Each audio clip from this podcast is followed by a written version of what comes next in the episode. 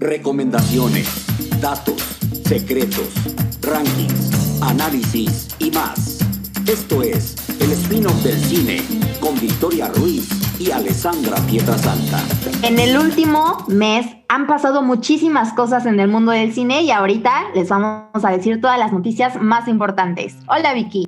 Hola, bienvenidos una vez más a un martes del spin-off del cine. La semana pasada no tuvimos un capítulo, pero hoy sí que se viene el mejor de los capítulos que vamos a tener este mes y es exactamente las fast news, todo lo que ha pasado en la industria las últimas semanas y está justo aquí en este increíble podcast.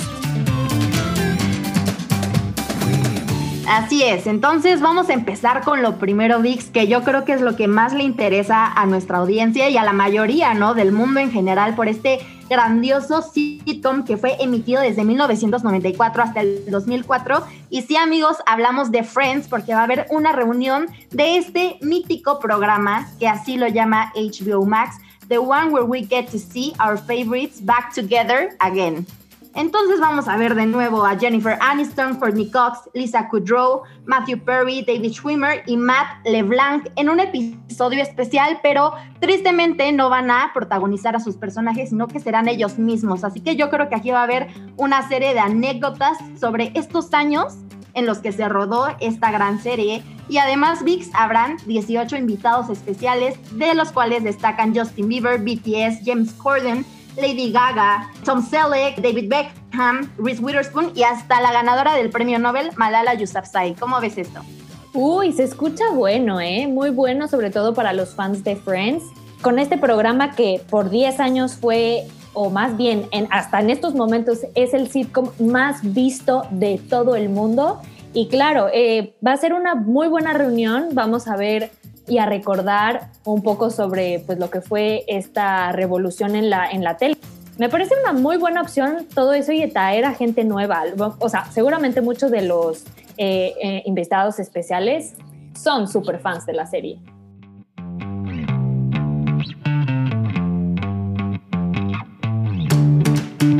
La siguiente noticia que les tenemos para ustedes es el reboot, la reunión de iCarly, un una serie que marcó a toda la generación que era niño em, de Nickelodeon. Y esta va a ser un reboot que va a tratar 10 años después de lo que pasó con nuestros personajes favoritos de la serie, Carly, Spencer y Freddy. Lamentablemente no va a estar Janet McCurdy y mucha gente se preguntará por qué, la verdad, en mi opinión, el mejor personaje de la serie no va a estar incluido. Y bueno, es porque Janet McCurdy renunció a la actuación hace unos años y no se sentía tan identificada con el personaje. Tuvo varios problemas porque al ella tratar de buscar otros proyectos pensaban que era igualita a su personaje Sam, un poco violenta, un poco como energética y grosera, que al final ese es el chiste de su personaje y dijo que le trajo muchísimos problemas en cuanto a salud mental de no poder eh, recibir trabajo porque pensaban que era igual al personaje, entonces decidió no ya no ya no hacer su carrera de actuación y pues por eso ya no va a participar en esta serie a estrenarse el 17 de junio en Paramount Plus con 13 episodios. Y vamos a tener a dos personajes nuevos uno que es Lassie Mosley, que va a interpretar a la roommate de Carly y su mejor amiga como Harper, y a Jaden Triplet, que va a ser la stepdaughter, la hijastra de Freddy, porque resulta que Freddy es papá. Estoy muy emocionada por este reboot Tristemente, como ya mencionaste, Vix, Janet McCordy no podrá estar. Sam era mi personaje favorito y estoy segura que del de la mayoría. Pero si no era bien para ella y no se identificaba al final con el personaje, que eso me suena algo raro porque lo hacía bastante bien. Ni modo, tendremos que ver qué onda con estos nuevos actores. Y también ha habido mucha polémica en las últimas semanas porque Janet McCordy, que interpretaba a Sam y que era la amiga de Carly, etcétera, y ahora va a haber otro personaje que ya mencionaste, Vix, que es afroamericana. Y muchos están diciendo, no, es que cómo, o sea, si antes era güera y ahora es afroamericana, no hay que centrarse en el racismo. Yo le veo muchísimo potencial a esto que va a ser Paramount Plus.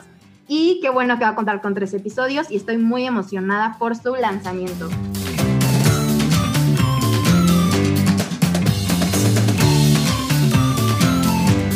Y bueno, también otro que estamos seguras que están súper emocionados por esto es la secuela de Encantada, que va a ser llamada Desencantada. Y sí, vamos a tener al elenco principal. Vamos a tener a Amy Adams, que regresa como Giselle, a Patrick Dempsey como Robert uh, a James Marsden, que regresa como el príncipe Edward, y a Idina Menzel. Va a ser dirigida por Adam Shankman, que esto es interesante porque fue quien dirigió la película de Hairspray y además tiene otro proyecto de Disney Plus que es Hocus Pocus 2, entonces a este director seguramente está en las nubes con lo que se viene eh, para su carrera como director. También vamos, a tener al compositor Alan Menken, que es el mismo compositor de la primera de las canciones que tanto amamos de Encantada. Entonces esto me gusta muchísimo porque vamos a tener la misma vibra, el mismo mood de la primera, pero ahora 13 años después. Los actores ya se ven envejecidos, ¿no? O sea, la verdad es Amy Adams recientemente en la película de La Mujer en la Ventana, esta que acaba de lanzar Netflix, o sea, ya se ve eh, mayor, mucho más mayor de lo que la podíamos ver en Encantada. Entonces va a ser muy interesante el cómo vayan a dar todo este enfoque porque ella es una princesa mayor. Y además, este, amigos, para que sepan un poquito más de la trama, debido a su título Desencantada, esto indica en que Giselle ya no se siente bien en la ciudad de Nueva York, por lo que desea regresar a su hogar en Andalasia. Entonces, chance también vemos un poquito de animación y de todo esto. Está interesante, ¿no, Vix? ¿Tú qué opinas de este estreno que va a ser lanzado en 2022 por Disney Plus? o sea, es muy interesante porque muchos de los que nos gusta la película, porque además es un super cast, todos estos actores, sobre todo Amy Adams, se ha desarrollado como actriz. O sea, si ponemos del 2005 Encantada su carrera a cómo está literalmente su carrera ahora, es un cambio radical. La hemos visto tener varias facetas como actriz y yo, en, no sé qué opines tú, pero siento que se ha vuelto demasiado buena. O sea, en la película de Arrival a mí me impresionó, que si es que no la han visto, tienen que ver la de Denis Villeneuve. Eh, tiene varias, varios papeles muy buenos. Me parece un poco chistoso que regrese un poco a la faceta de Disney y me dio muchísima risa Andalasia, que yo no me acordaba del nombre del,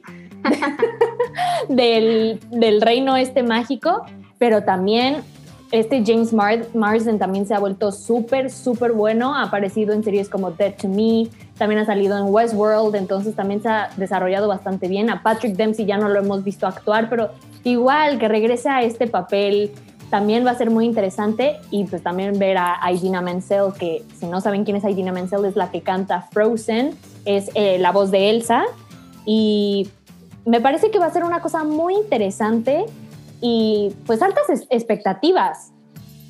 Sí, y Patrick Dempsey es como el vino, entre más viejo, más rico.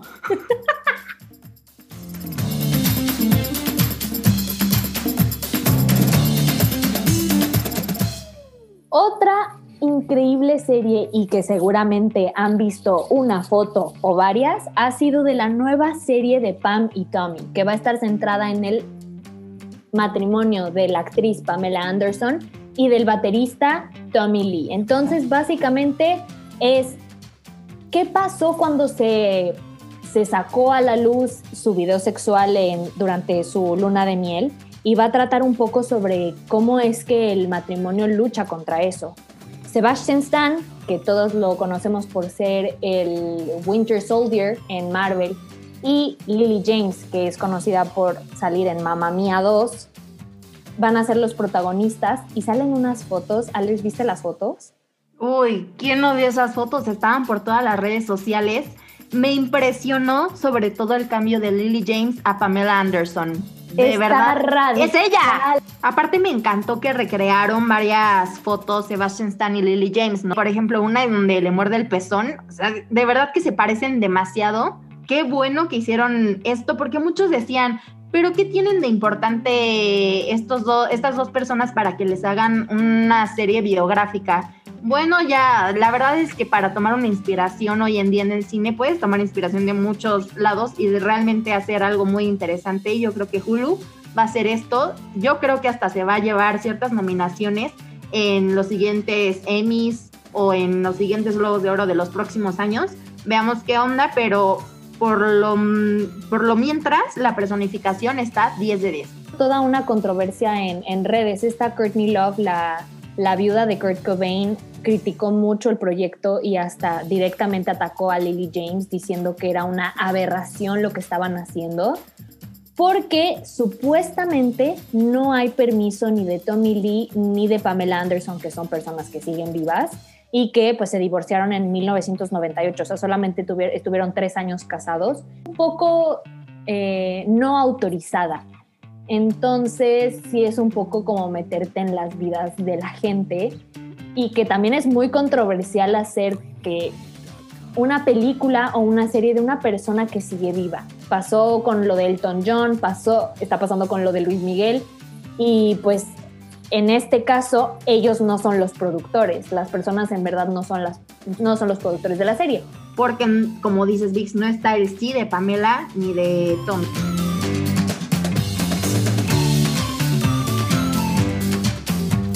Y ahora vamos con la siguiente noticia, que esta es una película mexicana que ya está en cines eh, y ha causado un poco de controversia porque se enfoca en el género de terror y aparte hubo varios rumores en que esta se debería convertir en una de las películas más taquilleras mexicanas, pero esto amigos es una fake news porque El exorcismo de Carmen Farías, que es interpretada por Camila Sodi, no es de las películas más taquilleras sino que entra dentro del segundo lugar de las películas más taquilleras en la era COVID, después de una película que se llama Juega conmigo, que igual es del género de terror.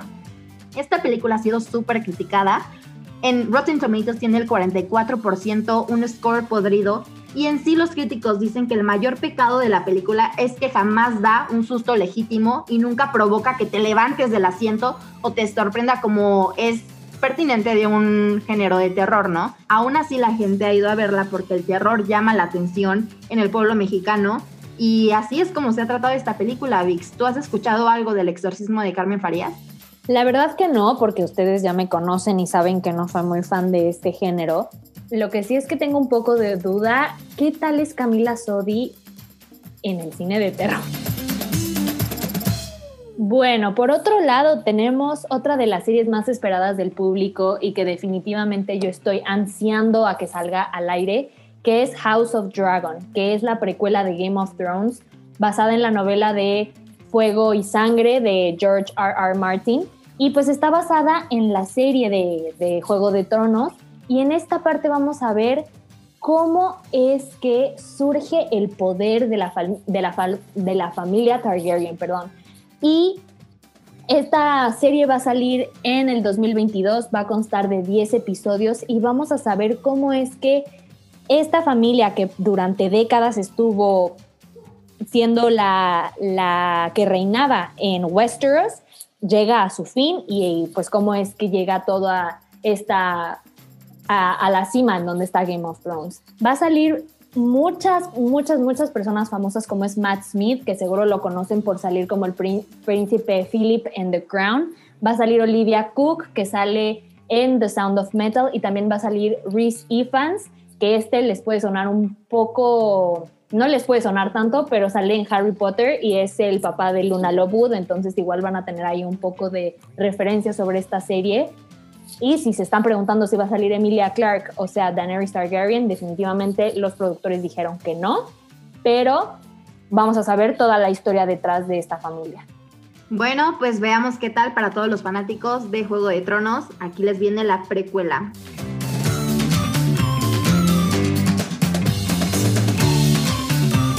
Y ya para finalizar, vámonos con Netflix rápidamente. Este 19 de mayo, o sea, ya el miércoles 19 de mayo va a salir ¿Quién mató a Sara? la temporada 2, que esta es una serie que arrasó con una audiencia de 55 millones de espectadores, lo cual hizo que superara a series como Oscuro Deseo, Control Z y La Casa de las Flores, que son otras producciones mexicanas de Netflix. Además, Netflix anunció que es la serie latinoamericana más vista en Estados Unidos. Y bueno, en sí la segunda temporada promete resolver los misterios que quedaron sin decirse nada en la primera temporada, pero varios críticos dicen que va a haber una tercera, entonces se podría alargar más esta historia de quién mató a Sara, que a mí me encantó el cast de verdad de jóvenes y de ya eh, adultos. Se me hizo muy interesante sus parecidos y todo. Creo que es una muy buena producción por David Leche Ruiz. Vix, ¿a ti te gustó? ¿La has visto? Muy buena serie, la verdad. Es una de esas series que te atrapa y al final lo, lo hace muy bien. Igual la historia ya la hemos escuchado algunas veces, como que quién mató a esta persona y es que es todo un misterio para saber quién es el culpable. Eso es una cosa típica, pero que definitivamente atrapa. Es muy bueno el cast, como dices, está súper nice que, porque hay unos flashbacks en la serie, si es que no la han visto, el elenco del pasado y el elenco del, del presente se parecen muchísimo. Y el siguiente gran estreno de Netflix de series va a ser La Casa de Papel, la temporada 5. Se iba a estrenar este abril, pero COVID, amigos, entonces se tuvo que retrasar todo el proceso. Pero ya ya se terminaron las grabaciones y se encuentra en proceso de postproducción. Y el director Jesús Colmenar publicó en varias redes sociales que es imposible explicar lo que se siente al terminar La Casa de Papel, porque no solo es una serie. Entonces aquí nos está dando un, indicio en que la temporada 5 va a ser la conclusión final de esta serie que sostuvo arriba de 65 millones de, espectadores a nivel mundial. Entonces, La Casa de Papel es un fenómeno y puede que ya concluya en la temporada 5. Todos los guiones de, o sea, de los capítulos de La Casa de Papel se escriben al momento. Entonces eso es a mí lo que me parece súper cool, que al final ninguno de los escritores sabe qué es lo que va a pasar en la serie. Todo es, tienen un grupo de, escritores, de guionistas y se reúnen en ese momento para saber qué es lo que va a pasar con los personajes. De verdad que es una franquicia totalmente La Casa de Papel y una de las mejores producciones de Netflix. Y ya para la siguiente tenemos a Élite, que Recientemente, a través de las redes sociales, Netflix anunció que va a haber ciertos mini capítulos, historias cortas acerca de sus personajes. Esto creo que es interesante porque va a regresar Mina Elamani, que hacía el personaje de Nadia, y esta Esther Expósito, que hacía el personaje de Carla. Ellas dos habían dicho que ya estaban fuera de este proyecto, pero van a regresar para estos mini episodios. El 14 de junio se va a estrenar una historia centrada en una noche loca que va a tener a Guzmán, que es interpretado por Miguel Bernabeu, con Cayetana, Georgina Moros y Rebeca Claudia Salas.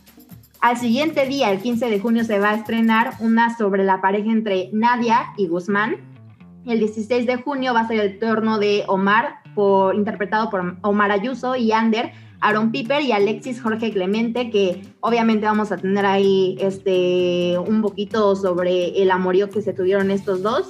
Y finalmente, el 17 de junio, eh, una mini historia sobre Carla, Esther Expósito y Samuel Itzán Escamilla para que rematen el 18 de junio con la temporada cuarta en Netflix. Tristemente no tendremos a Dana Paola, que interpretaba a Lu, ni a Jorge López, que interpretaba a Valerio. Que son los mejores, a mí, en mi opinión. Los mejores. Son los mejores personajes de la serie y yo creo que eso va a tener grandes repercusiones con esta serie. Oye, y ahorita que me estoy acordando y que hablaste de Miguel Bernabeu, también tenemos que mencionar la, la serie de 1899 de Van Bodar, que se los pusimos igual en la página de, de Instagram, en todas nuestras historias, y si es que no lo entendieron, pues Solamente es igual otra de las tantas series que va a salir en el 2022 por el creador de Dark. Entonces, si eres fan de Dark, definitivamente vas a querer ver esta, que tiene un montón de personajes y de personas famosas y pues básicamente la trama trata de muchos inmigrantes que están tratando de moverse del viejo continente al nuevo continente en 1899. Todo va a ser arriba de un barco y Miguel Bernabeu sale y también salen bastantes personas de, de Dark, entonces va a ser una cosa también bastante interesante y que definitivamente no se pueden perder.